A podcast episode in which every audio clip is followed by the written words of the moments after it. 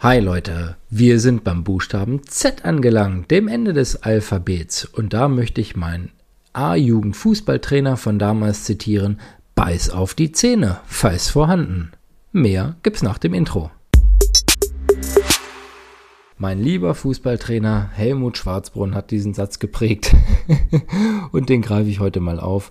Es soll beim Buchstaben Z um die Zahnzusatzversicherung gehen. Eine Versicherung, die ganz, ganz viele meiner Kunden haben und nachdem ich ganz viele Rechnungen gesehen habe, ich auch weiß, warum die so viele haben. Bei den 10 lauern echt richtig, richtig hohe Kosten. Ich hatte jetzt in dieser Woche einen Kunden bei mir im Büro, der sich danach erkundigt hat und ich habe das Ganze berechnet und ähm, ja, habe dann kurz gestaunt und mir ist dann erstmal wieder aufgefallen, eine Zahnzusatzversicherung geht nur bis maximal 64 Jahre. Jedenfalls bei dem Club, für den ich arbeite, bei der Allianz. Der Kunde hat jetzt äh, nächste Woche Geburtstag und von daher hat er jetzt gerade noch die Möglichkeit, das Ganze abzuschließen.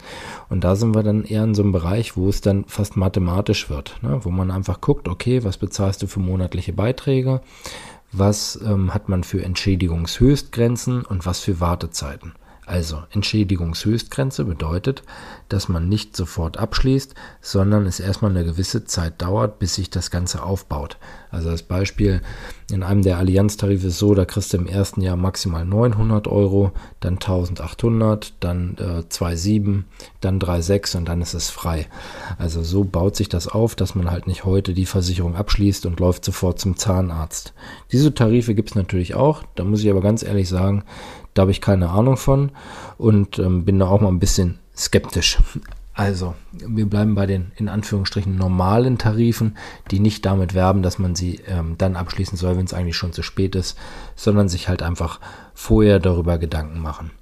Und die Zahnzusatzversicherung greift immer bei den Restkosten. Das heißt, habe ich eine Zahnarztrechnung, dann die sich, machen wir es mal mit Zahlen, über 2000 Euro dann beläuft, zum Beispiel ein Implantat, wobei das 2000 wäre schon sehr günstiges.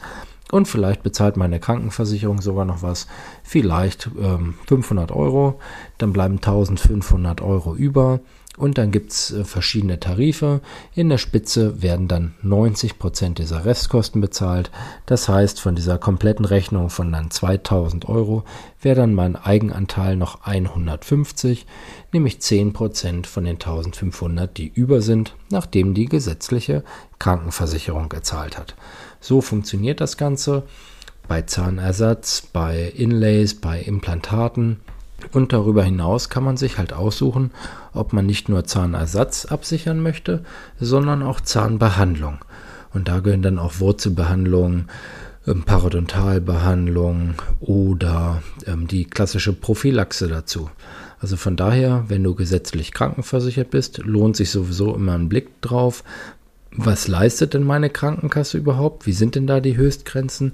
Und dann halt für sich zu entscheiden, nehme ich so eine Zahnbehandlung in eine private Zahnzusatzversicherung mit auf oder lasse ich es eben nur bei der in Anführungsstrichen Worst-Case-Absicherung für den Zahnersatz. Und das kann ja wirklich richtig teuer werden. Und wenn man dann mal überlegt, dass so eine Zahnzusatzversicherung, naja, ist ja jetzt egal, 20, 30 Euro kostet, sagen wir mal 30 Euro keine Ahnung, mal zwölf Monate sind äh, 360 Euro.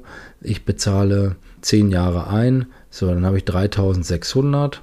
So, und dann ist halt die Frage, ne, was kann so in der Zeit dann mal auflaufen? Was habe ich denn an Zahnreinigung und ähnliches? So, und dann bezahle ich nachher vielleicht für eine Absicherung der Zähne, selbst wenn nichts wirklich Gravierendes ist, die mich dann vielleicht 10, 15 Euro im Monat kostet. Und dann fragt man sich halt schon, okay, ist das dann eine sinnvolle Variante, um dann halt eben gegen äh, Zahnverlustrisiko oder so vernünftig abgesichert zu sein, um dann einfach ja eine Lösung nachher im Esszimmer sozusagen zu, zu haben, wenn man spricht ja immer von der Neumöblierung des Esszimmers ähm, im Dentalbereich und äh, wenn es dann neue Zähne gibt, dann will man natürlich auch schöne haben und nicht nur so, dass es noch funktional ist, sondern ja, im Idealfall vielleicht auch ganz nett anzuschauen ist. Also ähm, Gleiches gilt natürlich dann noch bei Kindern. Da kommt noch das Thema Kieferorthopädie dazu. Wo auch ganz schnell sehr hohe Kosten auflaufen und wo es große Unterschiede gibt.